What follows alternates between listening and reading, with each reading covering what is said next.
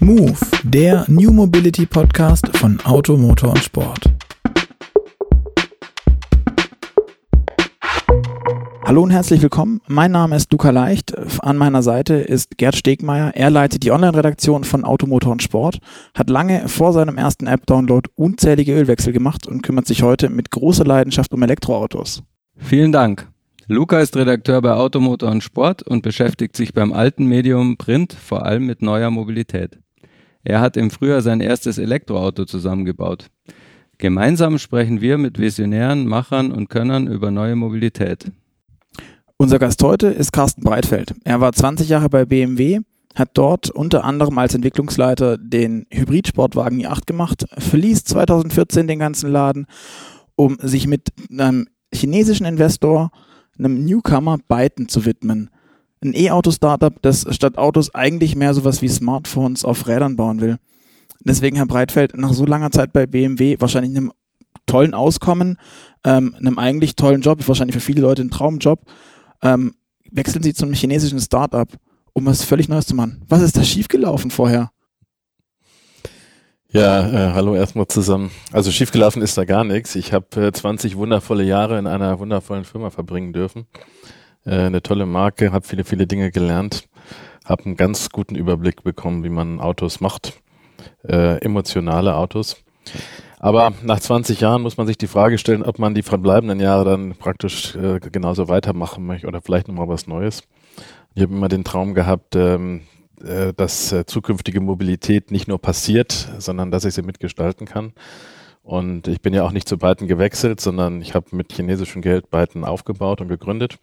Und das war ein, wie man so schon sagt, eine Once-in-a-Lifetime-Chance, ähm, äh, ein neues Unternehmen aufzubauen, was dediziert sich mit der Zukunft der Mobilität befasst. Und von daher war die Entscheidung nicht so schwer und ich habe sie auch keinen Moment bereut. Und was können Sie da jetzt anders machen als bei BMW früher? Ja, im Wesentlichen äh, sind das zwei Aspekte. Das eine ist, wenn man auf einem weißen Blatt Papier anfangen kann, dann trägt man nicht das Pack, das Package mit, also die, die, die, die Heritage der letzten 100 Jahre. Das heißt, man kann investieren in die Technologien, die man braucht, ohne Rücksicht zu nehmen auf äh, bestehende Investitionen. Man kann Teams und Leute mit Qualifikationen aufbauen, die man braucht, um Smart Device und Wheels zu machen und die sind völlig anders, als die man braucht, um reine Autos zu bauen. Und der vielleicht entscheidendste Punkt ist, man kann schnell sein. Äh, alle Menschen, die man für eine Entscheidung braucht, die sind in der Nähe, die holt man zusammen, diskutiert das äh, und entscheidet. Und das sind Dinge, die in großen Unternehmen locker mal ein halbes Jahr dauern können. Bauen Sie denn jetzt schon Autos? Wir bauen Autos unterdessen, ja. Also das ist auch ein interessantes Beispiel für Geschwindigkeit. Man kann ja fragen, warum, warum sind wir in China?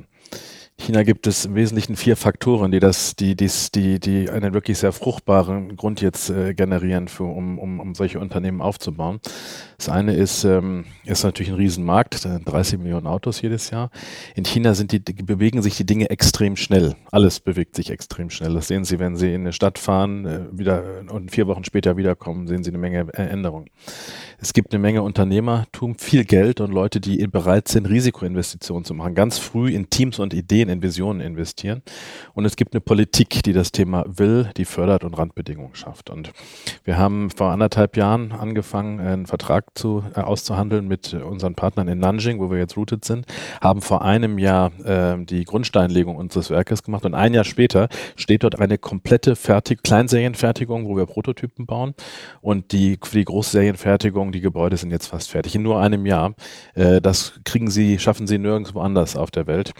Ähm, äh, in, äh, in Deutschland hätte die Zeit wahrscheinlich noch nicht mal gereicht, die Genehmigung alle äh, zu bekommen. Das heißt, wir bauen dort Autos. Wir haben jetzt äh, unterdessen um die 30 äh, äh, Prototypen gebaut. Richtung bis Jahresende werden es so um die knapp 100 sein. Die sind jetzt auf der Straße und jetzt geht's richtig los. Verstehe. Und bis zur Serienfertigung, äh, was glauben Sie, wird's, wie lange wird es da noch dauern? Ja, Serienanlauf ist nächst, Ende nächsten Jahres ähm, äh, in dem Werk in Nanjing. Wir werden dann zunächst äh, in, in China ausliefern. Also der chinesische Markt äh, ist der erste Markt, den wir bedienen. Äh, Mitte 2020 geht's nach Amerika, also etwa ein halbes Jahr später. Und in der zweiten Jahreshälfte 2020 wollen wir in Europa sein. Aber ähm, Herr Breitfeld, was mich jetzt interessiert, wie, sie, wie funktioniert denn das? Sie sagten gerade eben, Sie kommen jetzt aus LA. Im Vorgespräch sagten Sie, Ihr Lebensmittelpunkt hat sich bis in die Staaten verlegt. Sie sind eigentlich bei einem chinesischen Startup, das habe ich schon richtig verstanden. Was, was soll das alles? Ja, es ist, man muss das nochmal etwas differenzieren. Also wir sind ein, ein Global Player. Wir haben ein globales Team, ein globales Unternehmen, eine globale Marke mit einem globalen Produkt. Aber wir sind rooted, wie wir das nennen, in, in, in China. Jetzt weiß ich gar nicht, wie man rooted auf Deutsch sagt, verwurzelt hört sich vielleicht ein bisschen blöd an, ja. So, also wir, un, unser Headquarter ist in, in, in, in, in China. Äh, wir sind im Moment bislang im Wesentlichen mit chinesischem Geld finanziert, was sich aber in Zukunft dann auch äh, ein bisschen ändern wird. Aber wir sind ein Global Player und äh, das heißt, die, die Marke ist global aufgestellt, wir werden das Produkt global vertreiben und wir sind überall auf der Welt, wo wir die Ressourcen und die Kompetenzen finden, die wir brauchen. Nicht? Also der Ansatz von beiden ist, der der Part von unserem Produkt, der Auto ist, der ist Premium. Das heißt, der wird mit Mercedes, BMW und Audi äh, äh, ähm, äh, konkurrieren. Und deswegen sind wir hier. Wir, wir befinden uns gerade jetzt hier in unserem Design- und Konzeptstudio. Hier entsteht das Design, hier entsteht das Fahrzeugkonzept. Das ist Premium Quality Engineering auf Premium-Fahrzeugniveau. Hier in München. Hier in München, genau hier, wo wir jetzt im Moment sind. 70 Leute. Dann brauchen wir, um Smart Device auf Wheels zu machen, den, den, den Smart Part des Autos. Das ist High-Speed Connectivity, das ist Intelligenz, also autonomes Fahren. Das sind große Bildschirme, das sind äh, State-of-the-Art äh, User Interface und User Experience ähm, Technologien. Die finden Sie heute im Silicon Valley. Das ist der Grund, warum wir unterdessen 500 Leute im Silicon Valley haben, neben Apple und Facebook und all den Unternehmen in Santa Clara. Also dort entwickeln wir den Smart Part äh, den, äh, des, des Autos. Und das, und das dritte ist dann in Nanjing, also in, in China, äh, machen wir Supply Chain und Produktion und, und eine gewisse lokale Entwicklung äh, auch noch. Das heißt, wir sind überall auf der Welt dort, wo wir das finden, was wir heute brauchen und integrieren das zu einem Produkt. Und ja, mein Wohnsitz ist im Moment im Silicon Valley in Kalifornien. Äh, meine, meine Familie ist dort. Ich verbringe die meiste Zeit in China, ehrlich gesagt. Ähm, zum Teil in Kalifornien und seltener hier in München äh, und einen wesentlichen Teil der Zeit im Flugzeug. Ähm, Sie sagten, die meiste Zeit in China, können Sie das pro Monat runterbrechen? Wie viel Zeit wo? Es ist immer sehr unterschiedlich, was ansteht, weil ich kümmere mich um verschiedene Dinge hier. Also ich bin ja von der Rolle her Chairman und, und CEO des Unternehmens und da hat man dann ab, ab und zu mal repräsentative Aufgaben und Aufgaben, äh, Investoren zu, ko zu koordinieren, neue zu finden, Geld reinzuholen. Das war jetzt in den letzten Monaten sehr extrem. Deswegen habe ich jetzt im September, würde ich sagen, bin ich 80 Prozent der Zeit in China gewesen. Äh, ansonsten kümmere ich mich auch noch mindestens aus einer, aus einer Supervisor-Perspektive um das Produkt. Deswegen habe ich viel Zeit in Amerika verbracht, äh, da jetzt aber so die Konfiguration fertig ist und jetzt eigentlich es nur noch um das Serien Engineering geht, bin ich da jetzt ein bisschen weniger. Ist immer ein bisschen unterschiedlich. Ich versuche eigentlich meine, die Hälfte der Zeit in China zu sein, die andere Hälfte zwischen Amerika und Deutschland aufzuteilen. Jetzt war es ein bisschen mehr in China, wird sich auch wieder etwas ändern. Was macht man das generell mit Ihrem Tagesablauf gemacht? Ich meine, Sie waren früher bei BMW, Tarifvertrag, wie man das in Deutschland kennt, alles wahrscheinlich relativ gesettelt, in ihrer Position vermutlich nicht mehr ganz so steif, Stechuhr, hart. Wie ist es, wenn man mit dem Chinesen arbeitet? Also, äh, Sie, Sie, wissen das möglicherweise als, als ähm, äh, Executive in einem Unternehmen wie BMW hat man voll, vollständige Zeitsouveränität. Das heißt, äh, da man muss seinen Job machen. Das klingt sehr und positiv. ich habe jetzt auch vollständige Zeitsouveränität. es ist ein Riesenunterschied. Also man muss schon sagen, mein Leben ist objektiv viel schwieriger geworden jetzt. Es gibt keine, es gibt vom Prinzip nicht mehr wirklich äh, Wochenenden und Privatleben und und und Job. Das das geht irgendwie alles ineinander über. Ähm, es ist viel anstrengender, es hat deutlich mehr Sorgen, weil je, je, jede Sorge in so einem Unternehmen ist, äh, ist, ist, ist ja meine Sorge dann irgendwo. Aber ähm, ich fühle mich zehn Jahre jünger. Und das ist ganz interessant. Ich äh, ist nicht nur ein subjektives Gefühl, ich kriege von vielen Leuten, die mich kennen, über, über viele Jahre so die Rückmeldung, Mensch, du siehst viel jünger aus oder du äh, fühlst dich jünger an, obwohl äh, objektiv der Stress viel, viel größer ist. Was ich jetzt für ein Zeichen dafür werte, dass, äh, dass es die richtige Entscheidung war. Und hoffentlich nicht nur an der kalifornischen Sonne, die einen dann auch irgendwie bräunt. ähm, aber Sie, Sie haben es gerade schon ein bisschen angesprochen, alle Sorgen sind Ihre Sorgen. Ihr alter Arbeitgeber hat 100 Jahre lang jetzt Autos gebaut. Sie machen das wie lang? Haben Sie da nicht irgendwie Angst, dass es irgendwie an die Wand fährt, schief geht? Nee, die habe ich nicht, weil, ähm, also A, man muss Respekt haben vor, vor Herausforderungen, das unbedingt. Also einen Respekt sollte man sich bewahren, nur dann kann man Risiken managen, aber niemals Angst, weil Angst ist einfach ein schlechter Wegbereiter. Und ähm, wenn Sie sich anschauen, wie wir Byton gebaut haben, dann ist das anders als andere Startups. Wir haben das vom Prinzip in drei Schritten gemacht. Das erste ist, also auch wenn wir hier über Smart Device on Wheels oder, oder über, über, über rollende Smartphones oder was reden, ist immer noch ein Auto. Und ich meine, das brauche ich Ihnen jetzt nicht sagen, ein Auto zu entwickeln und vor allen Dingen es zu industrialisieren, das ist eine der schwierigsten Aufgaben, wenn nicht sogar die schwierigste, die man in der Industrie überhaupt machen kann. Und deswegen haben wir als allererstes mal ein solides Team gebaut, was das weiß, wie Auto geht. Also äh, ich aller Bescheidenheit, ich bin 20 Jahre bei BMW gewesen, habe so gut wie alles gemacht, was man da machen kann und habe ein Team aufgebaut von Leuten, äh, Spitzenleuten, die alle schon mal Autos gemacht haben, die einfach wissen, wie das geht, von der Entwicklung bis hin zur Industrialisierung. Der zweite Schritt war, dass wir dann über, also mal auf das Auto äh, das Smart Device draufgesetzt haben. Das heißt, dann haben wir Leute geholt und der, der Mensch, der das leitet, der kommt von Apple, äh, Jeff Schung, Consumer Electronics und und und und, und äh, Internetleute. Weil wenn ich über User Experience rede und wenn ich jetzt einen, ähm, also die, mal, die Elektronik- und Softwarearchitektur aufbauen will, wenn ich da Autoleute reinhole, dann geht das völlig schief. Dann kommt genau das raus, was man was man heute hier äh, so sieht, nicht? Autos mit Navigationssystemen, die teuer sind, aber keiner verwendet, weil sie veraltet sind, wenn, äh, wenn, sie, wenn sie auf den Markt kommen. Weil das ist ja, das ist wichtig zu verstehen. Äh, in der Automobilindustrie redet man über ein Produkt, das macht man fertig und dann verkauft man sieben Jahre. Und damit es, damit es fertig wird, muss man zwei Jahre, bevor es fertig ist, den Content freezen oder wie sagt man das, also, äh, ja. einfrieren. So. Und ähm, das heißt, die letzten zwei Jahre macht man dann Qualität und dann verkauft man es. Führt dazu, dass das Ding alt ist, wenn es auf den Markt kommt und sehr alt ist, wenn es aus dem Markt herausgeht. Nicht? Und, und hier Consumer Electronics eine völlig andere Denke.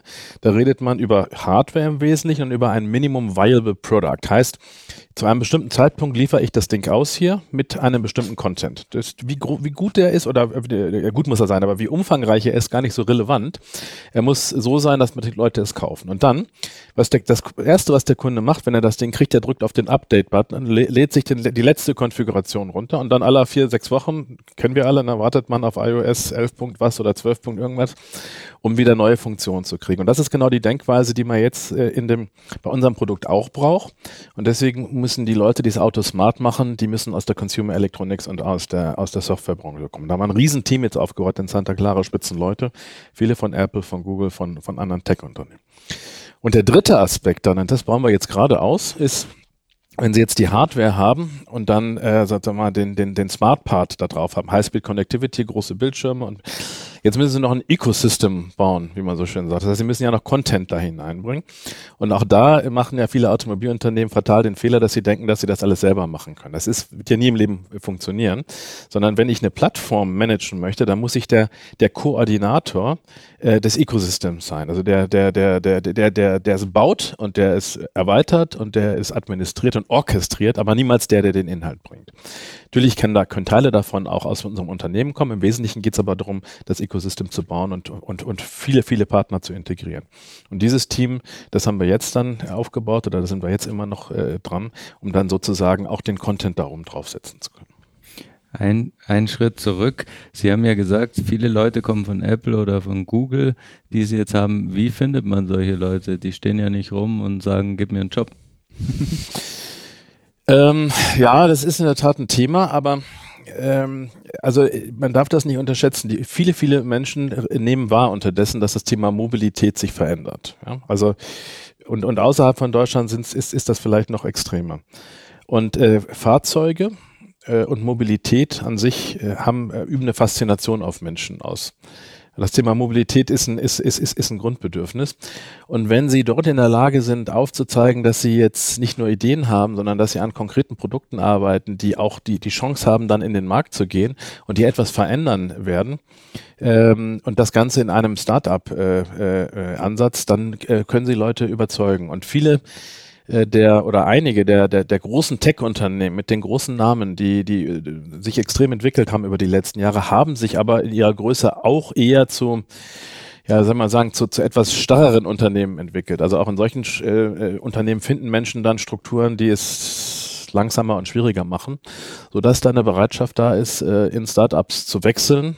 Und das finde ist ganz besonders im Silicon Valley so. Ähm, äh, die die Talents da, die die suchen keine ähm, die suchen keine Corporate-Organisation. Die wollen Startup-Atmosphäre haben, wo sie, wo sie laufen können, wo sie Dinge tun können, wo natürlich Chancen sind, weil, weil jeder bekommt ja äh, also äh, Aktienoptionen äh, und die sich entsprechend entwickeln, wenn das Unternehmen äh, erfolgreich ist und schnell äh, Wirkung zeigen und ein Produkt äh, erstellen. Und wenn Sie wenn, wenn Sie das äh, glaubhaft vermitteln können, dann, dann haben Sie da eigentlich ganz gute Chancen. Und wir sind, wie gesagt, wir haben also 500 Leute aufgebaut jetzt im Wesentlichen in einem Jahr.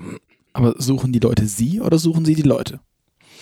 Äh, beides. Also es ist äh, unter der, am Anfang war es so, dass wir die Leute gesucht haben, weil wir mussten das Unternehmen und die Marke ja erstmal ein bisschen bekannt machen. Da hat es dann geholfen, dass wir auf der CES unseren, unseren M-Byte gezeigt haben. Da waren, da waren viele extremst begeistert. Also als, als das Ding dann da stand, da ist das so ein bisschen umgekippt auch, ähm, also in die, in die positive Richtung, dass alle gesagt haben, wow, ja, da, da möchte ich dabei sein. Also im Moment haben wir gesucht, äh, am Anfang haben wir gesucht, unterdessen äh, kommen schon viele auch zu uns.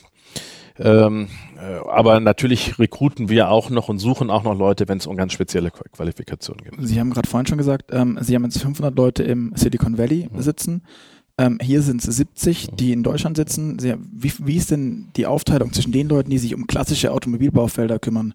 Fahrwerk, Antrieb, Karosserie, so und das, der ganze Techie-Kram, wenn man das so vereinfacht sagen ja. kann. Gibt es da ein Verhältnis? Ja, also eine ganz exakte Zahl kann ich Ihnen jetzt nicht sagen, aber also wir haben 500 Leute im Silicon Valley, äh, 700 in China jetzt und 70 hier, also äh, etwa 1300 äh, Mitarbeiter.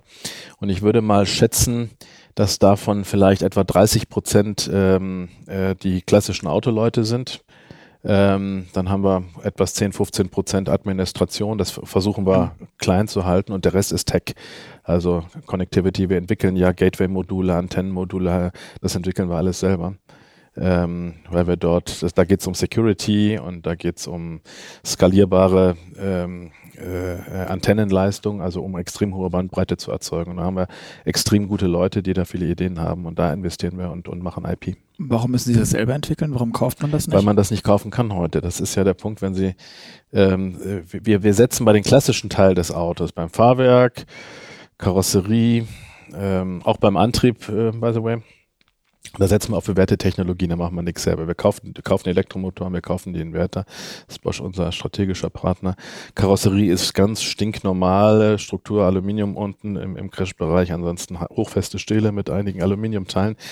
Keine Experimente, ja. Das ist alles bewährte Technologie, die man hervorragend simulieren kann und die das Risiko minimiert. Aber wenn Sie eine Elektronikarchitektur haben wollen, die Highspeed ist, Ethernet-basiert ist, mit einem Gateway-Modul, was, was, was, was, was sicher ist und was sozusagen die Informationsflüsse im Auto sauber aufteilen kann zwischen Hochsicherheitsbereichen und Consumer Electronics Bereichen, was ein Highspeed Over-the-Air Update kann und so weiter, das, das gibt es heute schlicht und einfach nicht. Ähm, das müssen Sie machen. Sie haben jetzt äh, schon beschrieben, dass es eigentlich Lager gibt quasi in Ihrem Unternehmen. Also ähm, vor allem das Lager der klassischen äh, Autoingenieure und ähm, die Softwaremenschen, ähm, die den Smart-Teil quasi vorantreiben. Wie ist denn so das Verhältnis zwischen denen? Sind die auch einfach durch die räumliche Trennung so getrennt oder ähm, müssen die auch gut zusammenarbeiten und was ergeben sich da dann für Reibungen? Ja, ist ein guter Punkt, weil das ist der, das ist die, die, der Kernjob, das ist mein Kernjob und meine Kernherausforderung. Das ist das, was Biden auch, äh, auch, auch besonders macht. Weil man muss ja zwei Sachen unterscheiden. Das eine ist die Qualifikation. Was können die Leute? Und da gibt es welche, die können Auto und da gibt es welche, die können Smart. Aber der entscheidendere Punkt ist, mit welchem Mindset sind die unterwegs. Ja? Und wenn wir jetzt das zulassen würden oder zugelassen hätten, dass wir auf der einen Seite ein Auto-Mindset kriegen, also Leute, die in einem Sieben-Jahres-Zyklus unterwegs sind und zwei Jahre vorher was fixen wollen, und dann die Smart-Leute, wird das ja nie funktionieren. Sondern das, was unsere Herausforderung von, oder meine im Wesentlichen von Anfang an war, äh, war, diese Qualifikation zusammenzubringen, aber ein Team draus zu bauen mit einem komplett neuen Mindset, einer beiden Kultur. Und diese Kultur ist die Kultur des, äh, äh, der Consumer Electronics und, und, und, und vom Internet. Ja? Also die Kultur von, wir machen ein Stück Hardware und das muss natürlich sicher und sauber industrialisiert und sonst was alles sein. Und dann machen wir Content da drauf. Nicht? Und dann äh, launchen wir ein Minimum Viable Product und wir überlegen uns, wie unser Content über die Zeit, über, über die Zeit wächst. Diese, dieser, dieser Grundgedanke eines lebenden Produktes, was sich über die Zeit immer wieder verändert und, und jeden, jeden Tag tagesaktuell ist und auch schnell reagieren kann auf Kundenwünsche. Das ist die, die, die beiden Kulturen. Das mussten die Fahrzeugleute lernen. Genauso wie die Consumer Electronics Leute lernen mussten, dass im Auto halt doch einige Dinge anders sind, weil ich meine, äh, Smart Device hin oder her, sie müssen halt mit 100 Grad äh, äh, Temperatur oder minus 40 umgehen und mit Vibration. Und was ein Automotive Grade ist, ähm, ist dieses Wort mal zu das mussten jetzt die Consumer Electronics Leute lernen, weil die natürlich damit mit einer anderen Sichtweise manchmal unterwegs sind. Das heißt, das ist so von, von, von, von zwei Seiten zusammengewachsen. Aber das Entscheidende ist äh, die Kultur eines Internet- und eines Consumer Electronic Unternehmens und nicht eines Fahrzeugunternehmens. Deswegen, wir sind auch kein Autobauer, auch wenn wir sowas wie Autos bauen, sondern wir sind ein Technologieunternehmen. Das ist, das ist mir ganz wichtig. Mhm. Ähm, zu welcher Fraktion zählen Sie sich?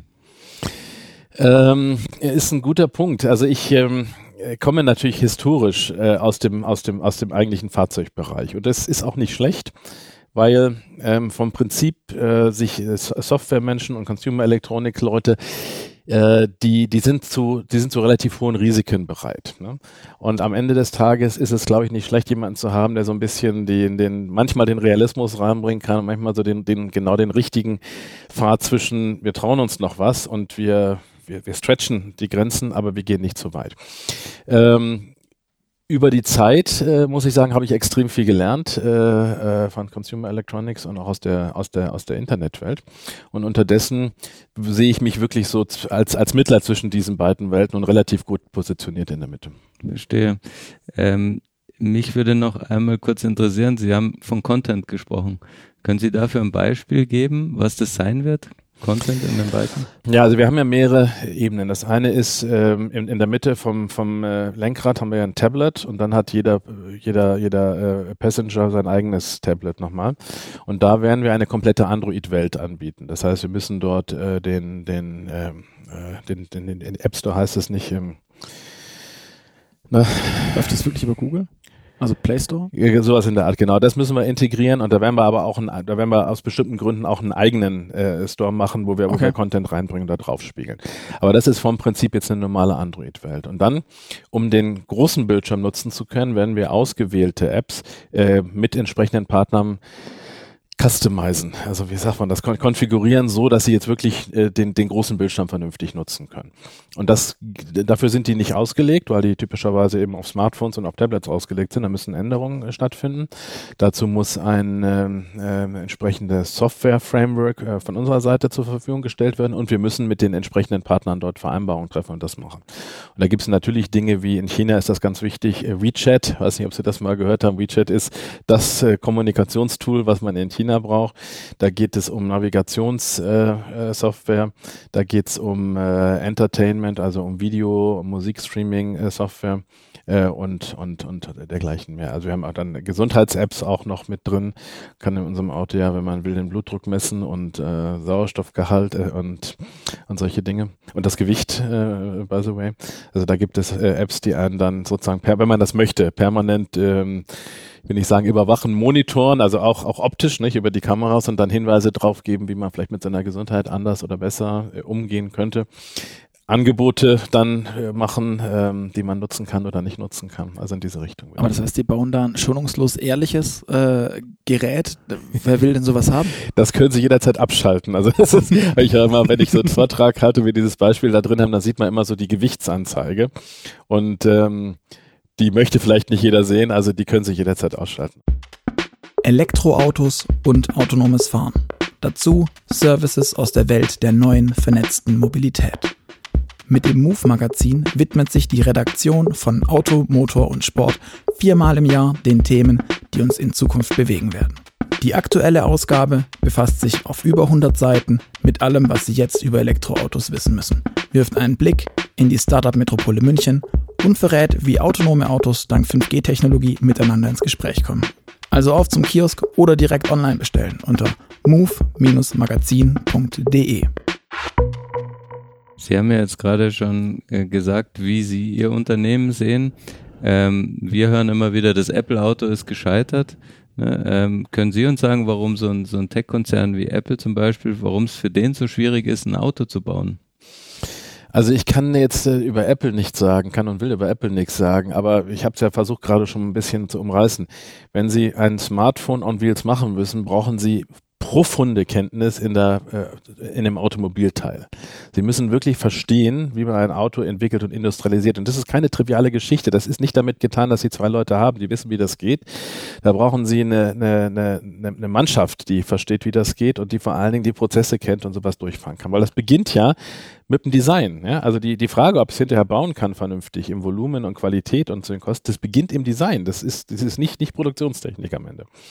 Und ähm, meine Wahrnehmung ist, dass einige der neuen Player, die vor allen Dingen eben ein bisschen aus der, aus der Tech-Ecke kommen und alle Autos bauen wollen, dass die extrem stark sich fokussieren auf Software und auf Elektronik und auf das Ecosystem und dann immer denken, das Auto machen wir auch irgendwie. Also dieser Part wird unterschätzt und ich glaube, dass das der Hintergrund ist, warum der eine oder andere sich da schwer tut oder, oder, oder, oder auch scheitert. Sie müssen diese Welt und die, die, die, die, die Technologiewelt gleichwertig aufbauen und in einer Kultur verheiraten. Und das ist in einem bestehenden Unternehmen, denke ich, schwierig.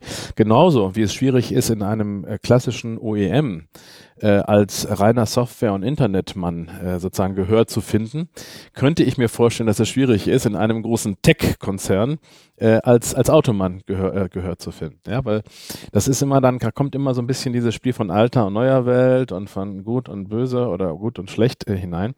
Und ähm, das können sie, glaube ich, nur dadurch umgehen, wenn sie von, wenn sie, wenn sie die Qualifikation zusammenbringen, aber sie in einer Kultur entwickeln. Und das kann nur ein neues Unternehmen. Also so sehe ich jedenfalls die, die Stärke von beiden. Mhm. Ganz kurz noch, weil Sie das gesagt haben, ne? die Tech-Unternehmen scheitern an der fehlenden Autokompetenz. Ähm, Sie haben vielleicht mit Sicherheit mitverfolgt, dass BMW jetzt kürzlich quasi die erste Version zumindest als Concept Car gezeigt hat. Also ihr alter Arbeitgeber von einem Auto, was sowas ist wie ein vernetztes Auto, den iNext. Ähm, was sehen Sie denn darin für Ansätze oder sehen Sie da vielleicht auch schon die Schwierigkeiten angelegt, die Sie gerade beschrieben haben? Ja, also ohne im Speziell jetzt auf BMW eingehen zu können in diesem speziellen äh, Punkt und auch zu wollen. Ähm, ganz grundsätzlich äh, ist ja immer interessant, wenn man, wenn man auf Autoshows geht. Dann sieht man von klassischen Automobilherstellern immer zwei Sachen. Man sieht Konzepte, die Ideen aufgreifen, die en vogue sind. Aber das sind immer Konzepte und die sind relativ weit entfernt von irgendeiner Realisierung. Und wenn da Zeiträume genannt werden, man die realisiert sind, dann ist das immer fünf, sechs, sieben, acht Jahre in der Zukunft. Und dann sieht man die ganzen Produkte, die man kaufen kann, ne? die, die, die, die, ja. die, die im Laden sind. Dazwischen gibt's aber nichts. Und bei uns äh, ist das ja anders. Wir haben unser, unsere, unsere Konzeptautos äh, so gebaut, dass sie zwar Konzepte waren, ähm, aber das sind, das ist das, was sie Ende nächsten Jahres kaufen können. Das heißt, wir zeigen, was in zwei Jahren passieren wird wirklich. Und das ist ganz anders als das, was es, was, was, was, was es heute gibt. Und ähm, von daher glaube ich, ähm, also weil diese Diskrepanz da ist und weil man, weil ich von keinem klassischen OEM bislang was gesehen habe, was Konkretes, wo man sagt, das ist in zwei Jahren jetzt auf dem Markt und das ist der Game Changer. Das habe ich von keinem klassischen OEM gesehen. Glaube ich, dass die sich damit äh, schon ein bisschen schwer tun. Und die Transformation, und ich möchte da, ich möchte das auch nicht machen müssen, sage ich Ihnen ganz ehrlich, die Transformation von 100.000 Leuten oder von 400.000 Leuten im Fall von VW, weg von einer Riesenmannschaft, die Autos entwickeln, einkaufen und bauen kann, hin zu einem Unternehmen, was ein Stück Hardware macht, aber im Wesentlichen es bespielt mit einem mit einem, mit einem Software-System und eigentlich eine, eine, eine Internet- oder Consumer Electronics Company ist, äh, das halte ich für eine extrem schwierige, wenn nicht gar unmögliche Aufgabe. Hm. Ähm, was mich noch interessieren würde, Sie sagten die ganze Zeit, ähm, da gibt es eine, eine, Wende, eine Veränderung und alles und die, die Entwicklung des Autos und das Autos als solches verändert sich zu diesem Trend hin, es muss smart werden und so weiter brauchst du das eigentlich wirklich? Und wenn ja, also sie werden sicherlich ja sagen, weil ich meine, es ist ihr Businessmodell. Aber warum? Was ist ihr Argument dafür, dass es das braucht? Ähm, da sehe ich zwei Argumente. Das eine ist, ähm, wenn man nochmal aus einer globalen Perspektive schaut, äh, Autos sind über die letzten 100 Jahre eigentlich, äh, also ich weiß jetzt nicht, wie genau ich es auf Deutsch sagen soll, aber Störenfriede gewesen. Sie haben äh, die Luft verpestet ähm, eine Menge äh, Platz verbraucht für zum Parken und zum Fahren, Unfälle produziert. Natürlich äh, zum, zum, zum Wohle der Menschen, die es nutzen, als individuelle Mobilität, aber aus einer gesellschaftlichen Perspektive ist das Auto eigentlich eher ein störendes Objekt. Mit den Technologien, die jetzt kommen, äh, Highspeed-Vernetzung äh, und, und äh, intelligentes, äh, Intelligenz, also autonomes Fahren, und Elektro, muss man ja sehen, erstmalig in der Geschichte äh, verändert sich das jetzt. Das Auto wird jetzt auf einmal etwas, was, was Value, äh, was, was, äh, was, äh, was einen Wert für Gesellschaften kreiert. Dadurch, dass die Luft sauber ist, okay, also das, äh, auf jeden Fall wird es nicht mehr, nicht, nicht mehr schlechter. Ähm, die Verkehrssituationen werden entschärft es gibt ernstzunehmende Betrachtungen, die sagen, wenn wir Autonomie in der Breite ausrollen, werden wir 50 Prozent etwa der Parkfläche, also 50 Prozent der Flächen, die heute durch Autos ähm, benutzt werden, reduzieren können, weil es ja Hand in Hand geht mit, mit, mit Shared Mobility dann. Äh, die Anzahl der Verkehrsunfälle und der Verkehrstoten geht runter. Das ist in Deutschland jetzt vielleicht, äh, jeder Einzelne ist immer noch einer zu viel, aber die, die Zahlen sind hier relativ klein. In China sind es über 100.000 äh, Leute jedes Jahr, über 100.000 Verkehrstote. Das heißt, ähm, hier, hier wird es auf einmal gesellschaftlichen Wert erkannt äh, und das treibt diese Technologie. Ich bin auch zutiefst davon überzeugt, autonomes Fahren wird nicht durch, durch, durch, durch, durch unsere Kunden und durch uns als, als Anbieter eines, eines, eines Produktes getrieben, sondern äh, weil es einen gesellschaftlichen Nutzen hat, wird es von Gesellschaften äh, getrieben und, und von einem politischen System. Und deswegen wird es sich auch durchsetzen und, und entwickeln. So, das ist das eine. Das zweite, äh, wenn Sie heute, und ich rede jetzt nicht von Oberbayern hier durch die Berge zu fahren, das mache ich auch gerne, da würde ich jetzt wahrscheinlich keinen Beiten nehmen dafür. Aber wenn Sie sich die großen ähm, äh, Ballungsräume der Welt anschauen, also sei das jetzt Peking, Shanghai oder, oder Los Angeles oder äh, wegen mir auch London, äh, dann ist es ja ein Wahnwitz, äh, wie viel Zeit die Menschen heute im Auto verbringen für nix, ja, äh, wo sie sich im besten Falle ähm, einfach nur langweilen, im schlechtesten Falle aber aufregen. Und ähm, jetzt aus, das, ist, das ist jetzt die Kundenperspektive. Und aus der Kundenperspektive zu sagen, Mensch, lass uns jetzt mal das komplett neu denken. Wir, lass uns mal versuchen, einen Lebensraum äh, draus zu machen. Das heißt, das Ding übernimmt die Transportaufgabe und der Kunde bekommt seine Zeit zurück. Das heißt, er kann jetzt dort die Zeit nutzen und er kann das machen, was er gerne tut. Ja? Ähm, ganz, ganz anderes Paradigma. Das ist jetzt nicht mehr Freude am Fahren und, und PS und sonst was, sondern das ist Raum, das ist Wohlfühlatmosphäre und es ist Smartness, weil man muss halt sehen, äh, die Welt ist smart geworden heute und die meisten Menschen, wenn sie Zeit haben, äh, die beschäftigen sich mit ihren Smartphone oder, oder Tablets, weil sie wesentliche Teile ihres beruflichen Lebens und auch ihrer, ihrer, ihrer Freizeit darüber gestalten. Ja? Und der einzige Ort, wo das heute nicht geht, äh, ist äh, im Auto. Und, und das wollen wir verändern. Wir wollen einfach den Leuten diese Zeit zurückgeben und wollen eine, eine, eine, eine, eine Umgebung schaffen, äh, eine Wohlfühlumgebung, wo sie sich vielleicht nicht ganz, aber in etwa so wohlfühlen wie in, wie in ihrem eigenen Wohnzimmer und das machen können, was sie dort gewohnt sind. Und äh, es gibt so schön, also einfache Beispiele. Ich äh, lebe ja vom Prinzip in, in, Kalifornien, wie gesagt, in Palo Alto. Und wenn ich in unser Büro fahre, fahre ich denn, äh, da ist ein, äh, da ist ein, ein Highway, äh, einmal durch Silicon Valley durch, äh, 101 heißt der. Und da ist so die Durchschnittsgeschwindigkeit morgens ähm, zur Rush Hour so zwischen drei und fünf Meilen per Stunde. 95 Prozent der Leute, wenn nicht mehr, äh, die sitzen, haben die linke Hand am, am, am Lenkrad hier und mit der rechten haben sie hier ihr Smartphone in der Hand äh, und akrobatisch so mit einer Hand und Fingern bedienen sie das Ding. Ja? Also gar nicht jetzt zum Telefonieren, zum Texten oder sonst etwas. Ähm, und, und, und für Navigation nimmt sowieso jeder, jeder Google Maps. Also das ist ja der Wahnsinn. Das heißt, da ist ja äh, der Bedarf zu sagen, ich habe das da drin und baue das, integriere das jetzt. Der, der ist absolut vorhanden. Und wenn Sie sich jetzt den Byten anschauen, dann haben Sie in der Mitte vom Lenkrad ja das Tablet. Und äh, das ist ja der, damit können Sie das Fahrzeug kontrollieren, also Sitze und Temperatur und alles, was man so, was man so zur Fahrzeugsteuerung braucht. Aber wenn das Auto steht, oder langsam fährt, bis zu einer gewissen Geschwindigkeit erlauben wir das. Oder wenn es im autonomen Modus ist, dann, dann kann man das in, in, in, in den Tablet-Modus umschalten. Und dann können Sie Ihre, Ihre Messages hier, da brauchen Sie nicht mehr so machen, das können Sie dann direkt hier tun. By the way ist übrigens auch erlaubt. Das ist jetzt ganz witzig, weil das mit dem Handy, das dürfen sie nicht. Aber da das Ding kein Smartphone ist, sondern da es ein integrales ähm, äh, Interface vom Fahrzeug ist, gibt es also jetzt keine, kein Verbot, das zu tun. Wir müssen trotzdem vorsichtig aus Produkthaftungsgründen damit sein. Deswegen erlauben wir das während des Fahrens nicht. Ähm, aber sie, wir begehen jetzt keine Ordnungswidrigkeit mehr. Sie sagten gerade eben, äh, Sie wohnen ja jetzt in, in Kalifornien, reisen wahrscheinlich auch einen Ticken mehr rum als früher. Ja. Ähm, in welchen dieser, sie, sie bewegen sich hauptsächlich in drei Kulturkreisen. Das heißt in Deutschland, mhm. bisschen noch, sagten sie, in China jetzt mhm. gerade in letzter Zeit relativ viel und in den Staaten. Hat sich das irgendwie verändert und in welchem dieser Kulturkreise, die ja doch sehr unterschiedlich sind, glaube ich, fühlen sie sich jetzt am wohlsten?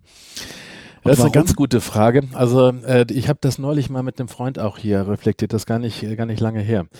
Ähm, es, es, macht, es verändert einen komplett, weil man, man, man entwickelt sich von einem Bürger eines Landes oder einer Region oder einer Stadt zu einem, ja, was ich mal sagen, Citizen of the World, ein, ein, ein, ein Weltbürger. Ähm, also wenn ich früher verreist bin, auch noch als ich bei BMW vielleicht eine Dienstreise gemacht habe, da war das immer so, dass ich gesagt habe, okay, nächste Woche in zwei Wochen fliege ich, was weiß ich, nach Amerika oder China. Man das so lange geplant, sich irgendwie darauf vorbereitet und dann ist man halt da gewesen und dann wieder ein paar Tage später wieder hier. Dann war man irgendwo, wo es, anders war und dann war man wieder hier. Jetzt bin ich jede Woche eigentlich woanders. Also ich bin an keinem Platz mehr als zwei Wochen am Stück und das ist schon sehr selten. Meistens so vielleicht nur eine Woche. Das heißt, diese ganze, das, das Reisen an sich, äh, dass man, dass man ins Flugzeug steigt und von A nach B fliegt. Ähm, ich fliege manchmal für ein zwei Stunden Meeting von, von Deutschland nach Kalifornien oder, oder auch mal für einen Tag nach, nach China. Das ist etwas völlig Normales. Da, da gibt es eine Organisation dahinter, die das alles reibungsfrei dann macht, dass ich mich um nichts kümmern brauche. bei mir heißt es nur, ich muss dann in das Flugzeug rein, dann holt mich da irgendjemand ab, dann bin ich dahin und fahre wieder irgendwo anders hin. Aber äh, es, worauf ich hinaus will, ist, ähm, es, es bekommt eine Normalität, so als wenn man, äh, sagen wir mal, äh, morgens von, von München nach Ingolstadt äh, fährt äh, und abends wieder zurück und am nächsten Tag nach Augsburg. Dauert alles ein bisschen länger äh, und gibt leider einen Aspekt dabei mit den Zeitverschiebungen. An den gewöhnt man sich nie so ganz richtig. Das ist auch wirklich belastend. Äh, von Kalifornien nach China sind das 15 Stunden. Von hier nach China 6 und von hier nach Kalifornien 9. Das, das ist heftig. Aber der Rest bekommt eine Normalität. So. Und äh, jetzt ähm, sind sie in diesen verschiedenen Kulturen äh, äh, zu Hause und da sie die regelmäßig erleben, ist das auch nichts Fremdes mehr. jede, jede dieser Kulturen hat ihre Vorteile und Nachteile. Also interessant ist in Kalifornien, ähm, äh, wenn man da eine Zeit lang mal lebt, dann sieht man, es ist gar nicht so advanced äh, und so ähm, Hightech-mäßig, wie man das immer denkt. Ja, man denkt ja in dem Land da, wo man direkt neben Google und neben, neben, neben Facebook und neben Apple ist. Das muss das innovativste, schnellste und bestorganisierteste Land der Welt sein. Äh, ich kann da nur empfehlen, mal zu Behörden zu gehen, einen Führerschein machen zu wollen oder ansonsten mit Behörden zu tun zu haben. Dann denken sie manchmal, dass sie in einer äh, in einem dritte Weltland unterwegs sind. Das ist extrem bürokratisch und also das, das, das relativiert sich so ein bisschen. China ist faszinierend äh, aufgrund der des Spirits. Also in China, wenn Sie in einer großen chinesischen Stadt aus dem Flieger steigen, da merken Sie, da ist Energie in der Luft. Das dieses Thema, dass alles sich schnell bewegt. Das ist das ist keine abstrakte Größe. Das merken Sie an ganz ganz vielen ähm, äh, äh Beispielen. Und ähm, das ist faszinierend, diese Energie zu sehen. Es ist faszinierend zu sehen, wie Dinge vorangehen. Es ist faszinierend, mit chinesischen äh, Unternehmern zu reden, weil so dieses, also wenn man aus Deutschland kommt, dann hat man ja so die, dieses Sicherheitsdenken ziemlich stark. Man sagt, okay, soll ich das jetzt wirklich machen beim Job oder wenn man, wenn man also mit Investoren redet, dann wollen die immer erstmal alles ganz genau sehen, dass man schon erfolgreich ist und alle Zahlen und das, das muss null Risiko haben. In China gibt es ähm, Menschen, die investieren Hunderte von Millionen nur in eine Idee, in eine Idee, äh, in einen Traum und das immer gekoppelt mit Leuten. Also bevor wir das erste, hier überhaupt das die erste Substanz hatten, bevor wir unseren M-Byte hier gezeigt haben, hat, haben wir knapp 300 Millionen äh, äh, äh, Geld schon bekommen von, von, von Leuten, die im Wesentlichen nur in unser Team investiert haben. Gut, ein Design hatten wir, ein Design und einen Businessplan, ähm, aber in das Team. Und das, das ist faszinierend zu sehen.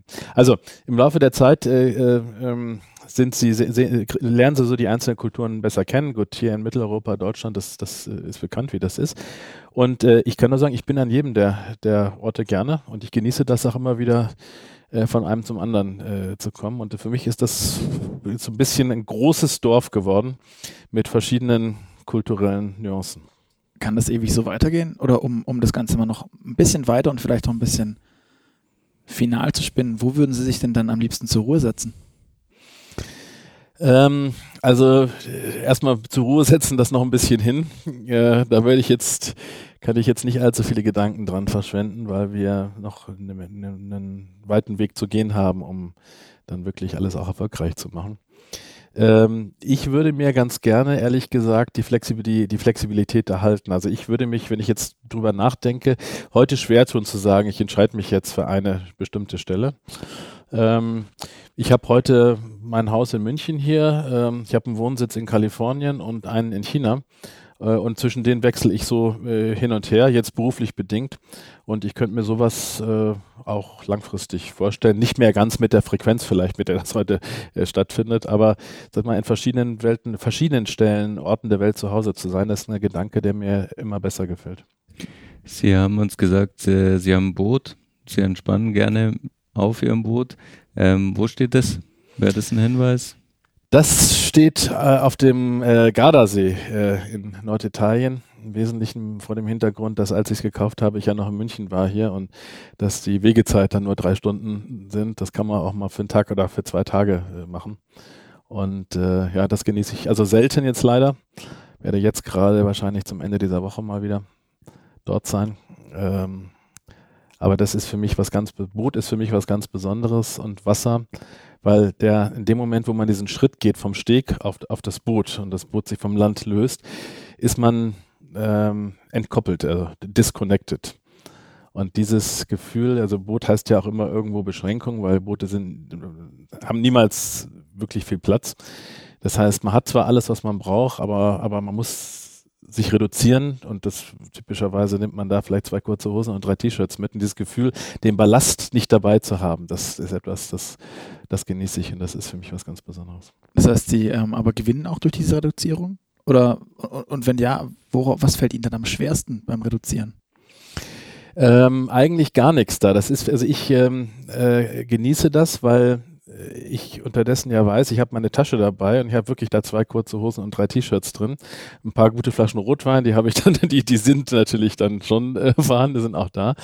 Und dieses Gefühl, ähm, auch keine Rolle spielen zu müssen und äh, einfach mal selber sein zu können und äh, äh, die Gedanken fliegen lassen zu können, äh, nachdenken zu können, aber, aber nicht unbedingt äh, reagieren zu müssen, das ist für mich wirkliche Entspannung und Erholung. Und mir kommen die besten Ideen während dieser Zeiten dort.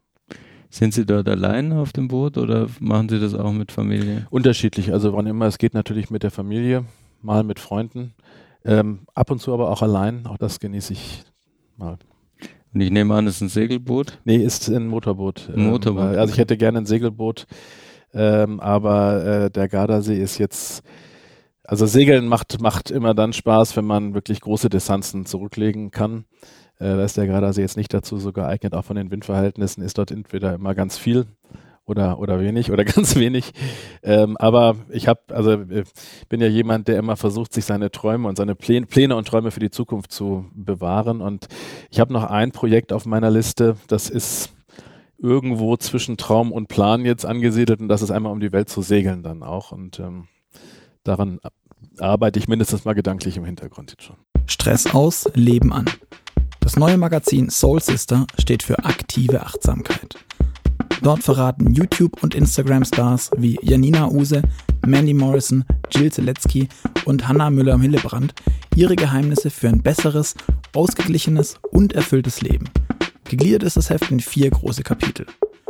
Free Your Mind, Feel Your Body, Find Your Soul und Follow Your Heart für die die vier Influencerinnen jeweils Patin stehen und dort unter anderem von ihren persönlichen Erfahrungen und Tipps berichten. Wer mehr über aktive Achtsamkeit und ein Leben abseits vom Selbstoptimierungswahnsinn lesen möchte, findet seine Soul Sister am Kiosk oder unter www.soulsister-mac.de. Um mal wieder ein bisschen zurück in, in die, in die ähm, Welt von China, Autobau und, und so weiter zu kommen, weil für Sie, äh, Sie sind irgendwie für uns da auch ein Experte zu sagen, was passiert denn, wie funktioniert denn das ähm, bei der ganzen Entwicklung? Wir sehen hier in Europa Autobauer, die es immer schwerer haben. Wir haben einen Daimler, deren Aktienkurs seit fünf Jahren, glaube ich, ziemlich im Keller ist im Vergleich, ähm, wie es schon mal war. Ist China sowas wie eine Autosupermacht oder hat zumindest das Potenzial? Also ich würde es nicht Autosuper machen, aber was man nochmal, was ganz wichtig ist zu reflektieren, es geht hier nicht um Autos, und es geht hier auch nicht um das klassische Geschäftsmodell Auto verkaufen. Es würde überhaupt keinen Sinn machen, Byton zu gründen, um Elektroautos zu bauen und zu verkaufen. Das wäre völliger Käse. Weil Elektroautos können alle Automobilunternehmen bauen. Die wollen das jetzt noch nicht aus bestimmten Gründen, aber wenn die es wirklich wollen, dann können die das. Und ähm, nur, wenn sich das Geschäftsmodell Autos bauen und verkaufen anschauen, dann ist das heute schon ein sehr mühsames Geschäftsmodell und in der Zukunft wird das nicht mehr sonderlich tragfähig sein.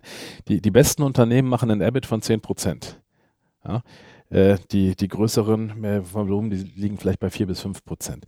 Und das wird weniger werden über, über äh, die Dauer, weil die Konkurrenz größer wird und es wird immer mehr zur Commodity und die gesetzlichen Anforderungen steigen. Und wenn man Elektro macht, dann sowieso.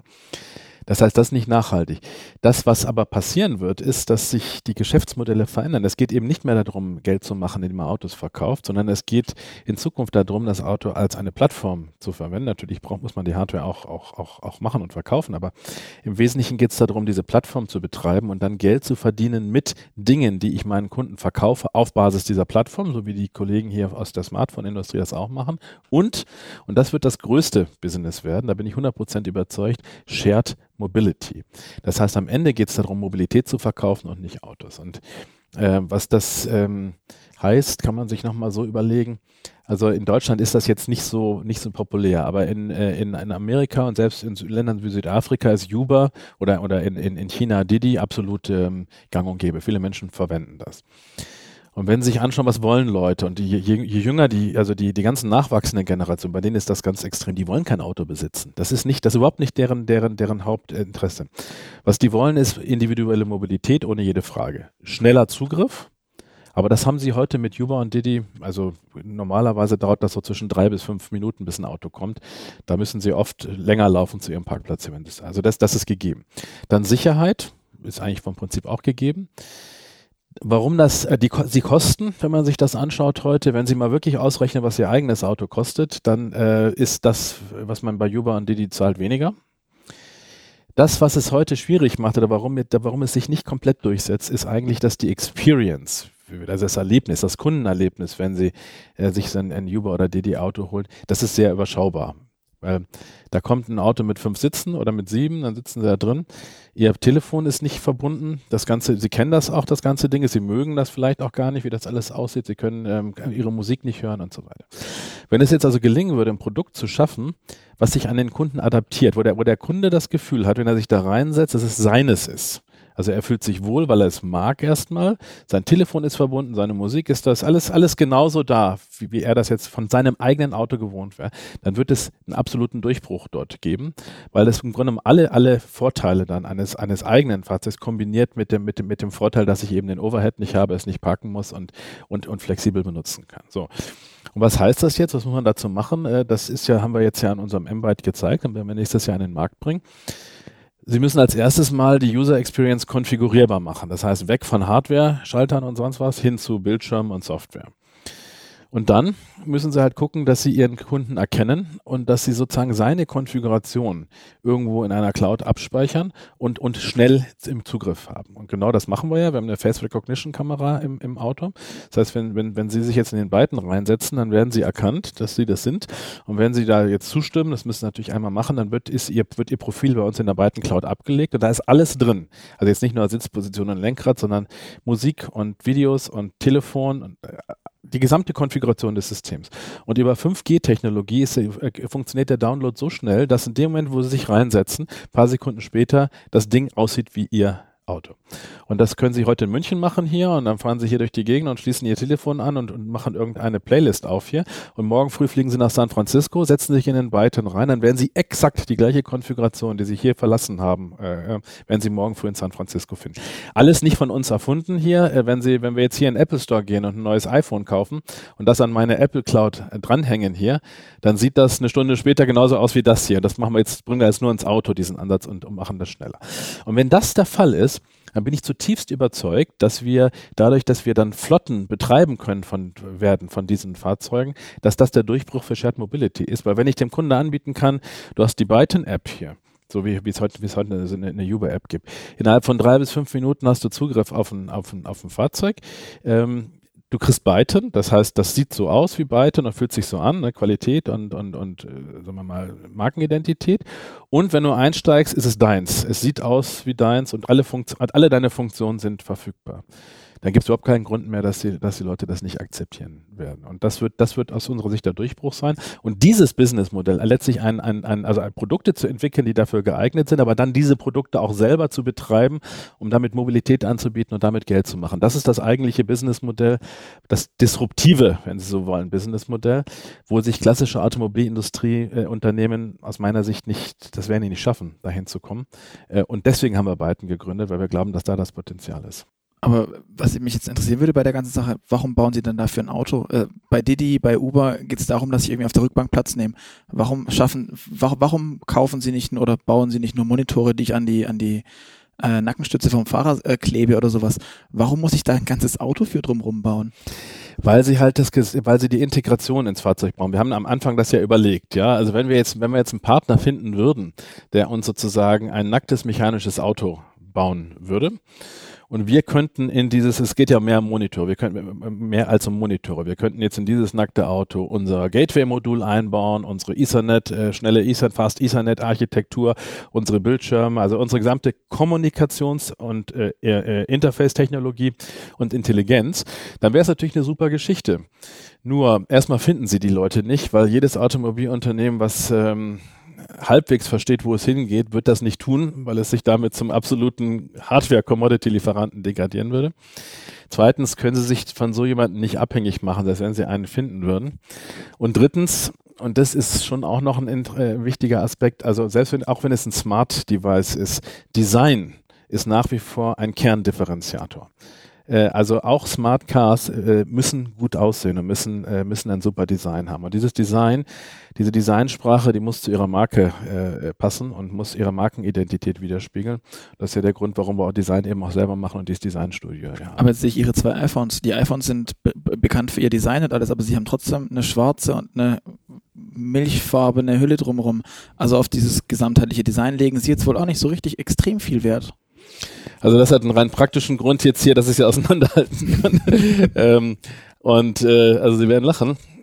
An und wann mache ich das Ding auch einfach mal ab, weil gerade hier bei dem bei dem bei dem iPhone X äh, fasziniert mich wirklich die Materialität und das, das Design hier. Das ist, also was, was mich daran begeistert, ist jetzt nicht nur, dass es ähm, schön designt ist, das Ding wird gebaut in, in, in, in Millionen, zig Millionen Stückzahlen.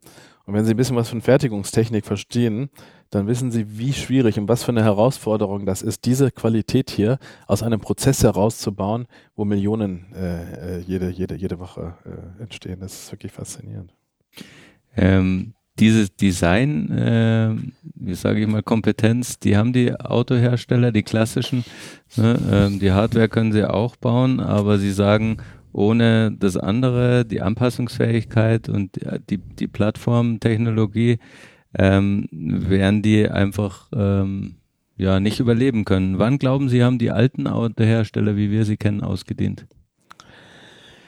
Also das ist natürlich eine Frage, die extrem schwer zu beantworten ist. Die Frage ist, ob sie je wirklich ausgedient haben werden, weil äh, natürlich sind da ja viele, viele Entwicklungen denkbar. Das eine ist, ähm, und solche, solche Dinge hat man ansatzweise in der Industrie auch schon gesehen. Ähm, auch die könnten ja auf die Idee kommen zu sagen, neben ihrem klassischen Kerngeschäft fangen sie auf der grünen Wiese neu an, ja, und bauen da etwas neu auf und schieben dort ihre Ressourcen rein, die, die man dafür verwenden kann. Da, da gibt's ja äh, einige. Sie sind dann nur irgendwann mit der Frage konfrontiert, was machen Sie mit dem Rest, der überbleibt? Also in der, in der Bankenwelt, während der Bankenkrise hat man sowas dann eine Bad Bank äh, genannt und sowas wollen Sie natürlich äh, in der in Industrieunternehmen nicht kreieren, weil es schwierig ist, damit umzugehen.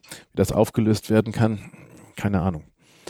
Ähm, die zweite Frage ist, ähm, aber wir reden hier über, wir reden ja hier über Mobilität der Zukunft, über, über das Massengeschäft Mobilität. Werden alle Automobilhersteller in diesem Bereich überhaupt äh, angesiedelt sein und, und, und tätig werden oder nicht? Also schönes Beispiel, ähm, ich habe ja auch noch eine Apple Watch und, und, und äh, andere Smartwatches, um Sport, zu machen und sonst was. Das ist das Massengeschäft. Aber trotzdem liebe ich das Ding auch hier. Das ist eine mechanische Uhr hier, die gibt's nicht äh, allzu häufig. Und es ist etwas was Besonderes. Ähm, ist also gar nicht auszuschließen, dass auch in Zukunft, wo das, das Massenmobilitätsgeschäft mit Smart Cars erledigt werden wird, dass es vielleicht noch ähm, ein paar Autos gibt, die, who knows, ja, vielleicht sogar Achtzylinder, Saugmotor, Hochdrehzahlkonzept, was ja, was ja klasse ist, äh, dass sowas auch noch existiert. Ähm, und äh, nicht rauszuschließen, dass so wie heute Schweizer Uhrenhersteller ihr, ihr Marktsegment gefunden haben, sehr exklusiv und, und, und, und äh, für bestimmte Kundenkreise, dass sowas auch in der Automobilindustrie passiert. Also da sind verschiedene, äh, verschiedene Übergänge denkbar. Äh, und schlussendlich äh, ist es natürlich auch nicht ausgeschlossen, dass der ein oder andere oder vielleicht auch Zusammenschlüsse in, in, in, in einer konsolidierten äh, Industrie den Übergang in diese Zukunft dann irgendwann schafft. Verstehe. Äh, andererseits haben wir jetzt gesehen, ähm, dass viele dieser chinesischen Mobilitäts-Startups, ähm, das ist Byton sicher nicht der einzige, ganz viel mit Personal aus Europa arbeiten, vor allem auch aus Deutschland. Ist, ist das sowas wie das trojanische Pferd der deutschen Autoindustrie zum Überleben? Ähm, also ich würde es jetzt nicht als trojanisches Pferd äh, betrachten, aber ich habe ich hab versucht vorhin mal den Ansatz von, von Byton zu skizzieren. Wenn Sie heute ein, ein Premium-Produkt machen wollen, Premium, der, der Teil der Fahrzeug ist, Premium vom Design und von der Qualität und vom Engineering, dann kommen sie um Leute, die in der deutschen Premium-Automobilindustrie arbeiten oder gearbeitet haben, nicht drum herum. Das sind die einzigen auf der Welt, die wissen, wie sowas geht. Ja? Und das ist, wie gesagt, nicht trivial. Die finden sie nur hier.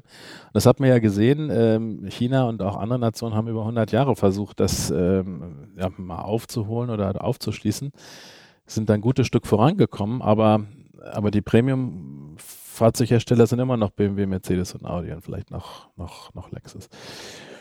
Ähm, das heißt, diese Kompetenz, die brauchen sie. Auf der anderen Seite muss man ganz klar sagen, wenn sie die, die Automobilindustrie, wie sie heute aufgestellt ist, wenn sie versuchen, ähm, äh, neue Elektronik- und Softwarearchitekturen oder neue Benutzerinterfaces oder, oder User Experience nennen, nennen, wir das, weil das ist ja mehr als, als ein User Interface zu generieren, dann wird das nicht funktionieren, weil die, die Menschen, die Auto denken, die denken Auto seit 100 Jahren in verschiedener Art und Weise, aber sie denken das seit 100 Jahren. Und interessant, ich habe ähm, also ich besitze einen Ford A, Baujahr 1929, der jetzt in Südamerika steht, weil ich da mal eine Zeit lang gelebt habe, aber und, und damals gab es noch ganz viele davon, konnte ich den mal kaufen. Und das Ding, ähm, wenn man das mal anschaut und vergleicht mit einem, was weiß ich hier, äh, Premium-Fahrzeug von heute, also so komisch sich das anhört, das Konzept hat sich eigentlich überhaupt nicht verändert. Ja? Äh, das ist alles jetzt heute mit mehr Elektronik und alles natürlich ein bisschen schöner und eleganter und schneller und besser. Aber vom Prinzip ist es immer noch genau das gleiche Konzept. Und äh, interessant ist auch mal, wenn man so nochmal in die Zukunft reindenkt. Es werden ja oft von, von, von Automobilherstellern äh, äh, äh, Visionen oder, oder wie sagt man so Konzepte für die für zukünftige äh, Mobilität oder zukünftige User Interfaces auch gezeigt. Und interessant ist, das sieht dann zwar immer alles moderner aus, aber nach wie vor haben sie dann immer so ein, so ein Kombi in der Mitte, wo dann nochmal Geschwindigkeit und Drehzahl, ja oder nein, angezeigt wird. Und dann haben sie halt eine bestimmte Anzahl von anderen Bildschirmen, die irgendwo angesiedelt sind, die dann mal glatter und mal weniger glatt. Und, aber vom Prinzip ist das Konzept dahinter immer das gleiche. Diesen Schritt zu, zu, zu, zu gehen, zu sagen, vergesst das mal alles völlig. Und wie wir das jetzt gemacht haben, wir setzen einen einzigen großen Schirm dahin und das ist, das, das ist die einzige Fläche, auf der sich jetzt Dinge abspielen, die für alle relevant sind. Und dann kriegt jeder seine eigene Spielwiese noch. Diesen Schritt, den können Sie mit Automobilleuten nicht gehen. Wenn ich den, wenn, wenn, wenn, wenn ich Automobilleute reingeholt hätte für das, für, für, für, für das User Interface oder fürs Interieur, dann wäre das nicht passiert. Den Schritt können Sie nur gehen, wenn Sie dort Apple-Leute oder Google-Leute oder, oder, oder, oder Menschen aus der, aus der Consumer-Elektronik da reinholen. Wie ist es dann für Sie? Also ähm, die Autohersteller kaufen ja momentan sehr viele Startups, kooperieren und so weiter. Wie ist es für Sie am einfachsten? Also wer von, wie kommt man beispielsweise an so ein Display, das es aktuell ja auf Automobilstandard nicht gibt? Mhm. Wie kriegt man so ein Riesending? Und woher? Das ist gar nicht so schwierig. Sie müssen halt die, ihre Denkweise verändern. Klassischer Automobilhersteller würde sagen, okay, was sind heute Automobilzulieferer? Dann geht man zu den Automobilzulieferern, den sagt man, man möchte so einen großen Schirm haben. Dann schlagen die erstmal die Hände beim Kopf zu sagen, sagen oh, das ist ganz, ganz, alles ganz, ganz schwierig. Und wenn überhaupt, dann dauert es mindestens fünf Jahre und dann ist auch noch ganz teuer. Weil die haben ja gleich im Hinterkopf, dann gibt es ja solche Lastenhefte und so. Und dann, das ist ja die Denke dann dahinter. Jetzt muss ich anfangen, den Prozess, das zu engineieren und abzusichern. Wir haben das anders gemacht. Wir sind zu dem weltgrößten äh, Display-Hersteller gegangen. Der ist der größte bei, bei Smartphones bei, und, und, und bei Tablets. Heißt äh, BOE. Ähm, ähm, äh, Beijing Oriental Electronics. Äh, kennt hier keiner, äh, ist aber der aller, weltweit größte Hersteller von, von Screens. Wir haben gesagt, was hast du denn so? Und dann, äh, weil wir haben gesagt, wir brauchen groß, so Meter 25 auf 30 und es muss auch ein bisschen gebogen sein. So, und dann hat er gerade geguckt, äh, was er praktisch industrialisiert vorliegen hat. Und dann gibt es welche, die sind jetzt zug, zufälligerweise haben die genau die Breite und auch den Radius, den wir, den wir brauchen, aber die sind höher. Und jetzt können Sie die schneiden. Also das ist jetzt mehr als ein, das ist jetzt kein mechanisches Cutten, das ist ein bisschen schwieriger, weil das sauber passen muss, aber vom Prinzip können Sie da ein Stück rausschneiden. Das heißt, die hatten die Industrialisierung dort stehen, die, die, die, die Linie, und die mussten jetzt praktisch sozusagen, jetzt mal bildlich gesprochen, einen Teil davon rausschneiden. Ist technisch kein riesengroßes Problem. Das Ding kommt also heute aus einer Serienlinie bereits, äh, sagen wir mal, zurechtgeschnitten. Das heißt, wir hatten drei Monate später, nachdem man mit denen gesprochen hat, die, die ersten Prototypenteile.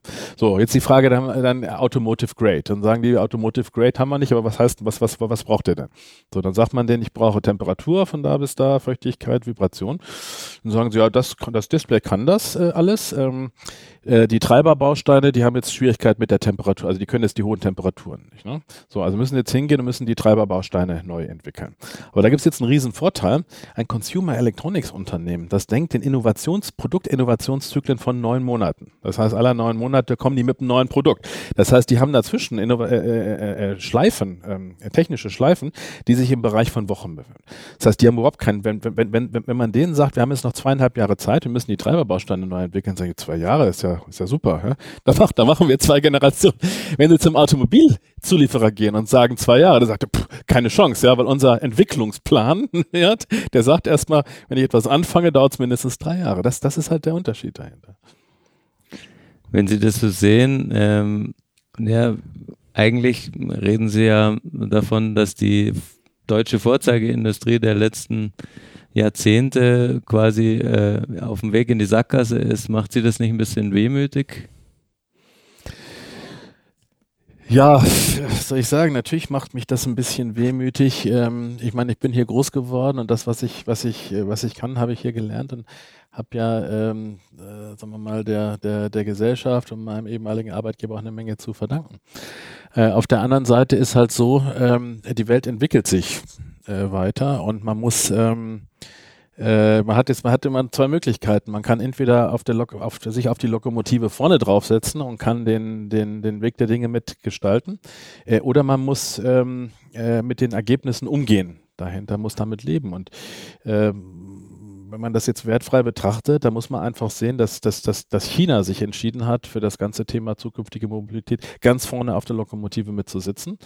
Und dass der Rest der Welt und ganz besonders auch in Europa hier eher im Moment, äh, sagen wir mal, etwas abwartender unterwegs ist und versucht, mit den Konsequenzen umzugehen. Ich nehme wahr, jetzt ehrlich gesagt, dass sich diese Denke ein bisschen verändert. Ich glaube, es wird immer klarer für viele Menschen hier, dass ähm, es wahrscheinlich besser wäre, etwas mehr gestaltender damit hineinzugehen. Und äh, ich meine, die Industrie hier ist so stark ähm, äh, über die letzten Jahre, 100 Jahre gewesen und wird es auch in Zukunft sein, dass ich da ganz zuversichtlich bin, dass irgendwann dieser Turnaround auch, auch dann stattfinden wird wenn Sie, ähm, was Sie, Sie sind ja öfters noch hier in München, sprechen Sie noch mit alten Kollegen und hat sich vielleicht das Feedback auf das, was Sie jetzt getan haben, welchen Weg Sie gewählt haben, geändert im Laufe der Zeit? Ja, das hat sich schon massiv geändert. Also ich muss ganz ehrlich sagen, als wir angefangen haben, und das ist ja jetzt gerade mal zwei Jahre her, da haben uns die meisten Menschen aus der Industrie doch eher etwas belächelt äh, um nicht zu sagen, äh, ansatzweise auch manchmal für verrückt erklärt. Und unterdessen nimmt man uns ernst. Nimmt man uns ernst und manchmal schwingt da so ein bisschen eine Art von Bewunderung auch mit, was, ähm, was mir gut tut. Mhm. Und ähm, Ihre Ko Kollegen ganz konkret, also ich meine, da gab es ja Wegbegleiter bei BMW, die, ähm, die das so live miterlebt haben, wie sie quasi abtrünnig wurden und äh, so einen ganz anderen Weg eingeschlagen haben. Kriegen Sie da was mit? Es gibt da verschiedene Kategorien. Es gibt ja einige Kollegen, die sich dann entschieden haben, auch ähm, zu beiden zu kommen und die jetzt mit mir im Team arbeiten, wahnsinnige Bereicherung darstellen, was, was wirklich super ist. Dann gibt es einige, die so mit einer gewissen Bewunderung sagen, Mensch, äh, klasse, dass du so mutig gewesen bist, äh, wir bewundern das, aber äh, ich bin da vielleicht nicht mutig genug. Und es gibt schon auch immer noch welche, die glauben, dass, ähm, dass das ein Irrweg ist, wo, mhm. wo, wo wir jetzt äh, hinlaufen. Ne? Das, das gibt schon, diese gesamte Spannweite gibt es schon. Wie ist es, wenn Sie dann an diese alte Zeit zurückdenken, gerade wenn Sie jetzt hier sind und sich mit den ähm, alten Kollegen vielleicht auch mal treffen? Ähm, was vermissen Sie dann von früher am meisten? Also so persönlich. Ich sage Ihnen ganz ehrlich, ob es glauben oder nicht, äh, nix. Äh, ich genieße bei, bei allem Stress und bei allen äh, Schwierigkeiten, die ich jetzt manchmal habe, ich genieße jeden Tag meines Lebens jetzt. Ich wache auf, äh, energetisch morgens und habe so richtig Lust, äh, die Dinge anzugreifen und anzugehen, die da anzugreifen und anzugehen sind. Und das sind, sind, sind, sind eine Menge. Also ich sehne mich nach meinem früheren Leben nicht zurück. Sie ähm, haben ja schon gesagt, über kurz oder lang wird auch der europäische Markt ähm, ein Thema werden für beiden. Ähm, wie lang könnte es dann noch dauern, bis Sie der Job wieder öfters nach in die Heimat bringt? Ja, wie gesagt, Plan ist und wir sind äh, absolut im Plan. Äh, wir werden äh, Ende nächsten Jahres die Produktion anlaufen lassen, äh, werden erstmal den chinesischen Markt bedienen. Das heißt, sie werden die ersten Autos Ende 19 im chinesischen Markt in Kundenhand sehen. Dann werden wir Mitte 2020 anfangen, Amerika auszuliefern, was im Wesentlichen jetzt erstmal Kalifornien dann natürlich ist. Und äh, in der zweiten Jahreshälfte, da haben wir uns jetzt noch nicht hundertprozentig festgelegt, in der zweiten Jahreshälfte 2020 werden wir erste europäische Märkte bedienen. Da sind wir noch ein bisschen dabei, äh, das im Detail auszuarbeiten. Weil natürlich wollen wir in Deutschland sein hier. Äh, der, der deutsche Markt ist bei aller Wertschätzung nicht äh, wirtschaftlich nicht so relevant für uns, weil die Volumen sind in China und, und in Amerika. Aber er ist natürlich relevant als Premium-Anbieter. wenn wir auf den Weltmärkten mit BMW, Mercedes und Audi konkurrieren wollen, dann müssen wir in diesem Markt auch präsent sein und erfolgreich sein. Ansonsten gibt es in Europa noch ein paar äh, Dinge, ein paar Gegenden, die auch Signalwirkung haben, die wir unbedingt früh adressieren wollen. Wir haben zum Beispiel neulich, äh, wir, haben, wir haben ja so eine, so eine Roadshow, wie man das so schön sagt, hier in Europa gemacht. Wir waren in, in Mailand auf der Design Week waren in München, hier waren in Oslo, in Amsterdam. Und in Oslo bin ich auch persönlich gewesen. Das war faszinierend für mich. Ich meine, es ist ein kleines Land, aber es war faszinierend, wie dort das Thema Elektromobilität oder der, auch der Gedanke eines, eine, eines Smart Cars, äh, wie, wie, wie, wie fruchtbar und durchdrungen das unterdessen ist. Ich weiß nicht, ob Sie das wissen. 2018 in der ersten Jahreshälfte sind ich glaube, es waren 46 Prozent, 46 Prozent der Neuzulassung reine Elektrofahrzeuge gewesen. Fast die Hälfte, ja. Und das wird absolut gekauft. Also da hat keiner äh, ein Problem mit Reichweite, sonst was, weil das, ähm, das gesellschaftlich akzeptiert, da gibt's äh, Ladesäulen, es ist gewollt ja, und, und natürlich auch gebaut über die letzten, was weiß ich, sechs, sieben, acht oder, oder, oder, oder zehn Jahre. Äh, und das ist schon faszinierend. Und in solchen, solchen Märkten dann präsent zu sein, haben natürlich alle gesagt, super, ja, weil die, die, da, die muss man nicht mehr davon überzeugen, dass ein Elektro- oder ein Smartcar was Tolles ist. Die suchen nach was Tollem, ja, die suchen nach einem tollen Design, die finden natürlich unseren großen Bildschirm, das alles irgendwie super. Und dann soll es vielleicht auch noch bezahlbar sein. Und das ist ja die Positionierung von beiden. Sie können ja heute Elektroautos mit 500 Kilometer Reichweite kaufen, wenn Sie wollen. Die sind qualitativ nicht immer so hundertprozentig gut äh, und vor allen Dingen sind sie sehr teuer. Äh, und eins zu haben, was man dann für 45.000 Dollar äh, kaufen kann, was gut aussieht und, und äh, sagen wir mal, neue Funktionalität bietet. Da, da warten schon viele Menschen drauf. Ähm, sodass wir das eben sehr, sehr genau jetzt im Moment überlegen, wie wir in Europa dann Schritt für Schritt vorgehen. Vielleicht noch als abschließende Frage. Also in dem ganzen Gespräch jetzt wirkten Sie die ganze Zeit sehr ambitioniert, engagiert und unheimlich zielstrebig. Aber wann ist Ihr Ziel erreicht? Sie werden ja irgendwie eine große Vision haben. Ab wann sagen Sie, okay, wir haben es geschafft, es ist safe? Das, dieser Punkt wird niemals kommen. Äh, dann, hier sind wir wieder dabei bei klassischer, also äh, zurück zu dem Ausgangspunkt, klassischer Autodenke und, und, und Consumer Electronics oder Software als Automann, ne, äh, ich habe ja mal so Programme wie i8 gemacht. Als Automann äh, sind sie da engagiert und arbeiten, lösen Probleme, aber in dem Moment, wo sie einen sogenannten DOC, so eine Direct Ordering Confirmation haben und dann die Dinger vom Band laufen und zum Kunden rausgehen und sie eine bestimmte Qualitätszahl erreicht haben, sind sie fertig, ja? weil das Produkt hat dann die Reife, die sie definiert haben, dann verkaufen sie das und für die nächsten sieben Jahre ist Ruhe, im Allgemeinen jedenfalls. Ähm, hier ist es anders. Unser Produkt wird niemals fertig sein, sondern es wird, es ist eine Hardware, die wir ausliefern und die, die Funktion wächst über die Zeit. Und das können Sie jetzt eine Stufe nach oben. Äh, auch das Unternehmen wird niemals fertig sein. Das Unternehmen wird sich entwickeln hin zum Initial verkaufen wir jetzt auch erstmal nur Autos, aber die, die Geschäftsmodelle der, des, des Digital Services äh, und, und, und, und, und der Mobilität, die entstehen ja jetzt im Hintergrund und die implementieren wir. Und genauso wie das Produkt niemals fertig sein wird, weil es lebt und immer abgedatet wird, wird, geht das auch hier weiter. Und äh, dieser Punkt zu sagen, jetzt haben wir es geschafft und sind fertig, der wird, der wird nicht kommen. Ich möchte den auch gar nicht, äh, ganz ehrlich, weil so dieses Gefühl zu haben, ähm, es gibt eine Richtung und diese Richtung, der folgen sie und haben dann einen Erfolg nach dem anderen und, und, und sehen die Dinge wachsen und sehen die Dinge entstehen. Das ist schon das ist schön.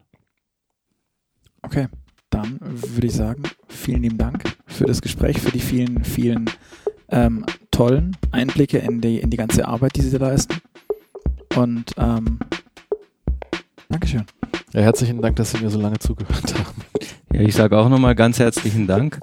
Ähm, und ja, ich hoffe, Sie hören den Podcast dann nachher auch gerne nochmal an. Danke. Herzlichen Dank.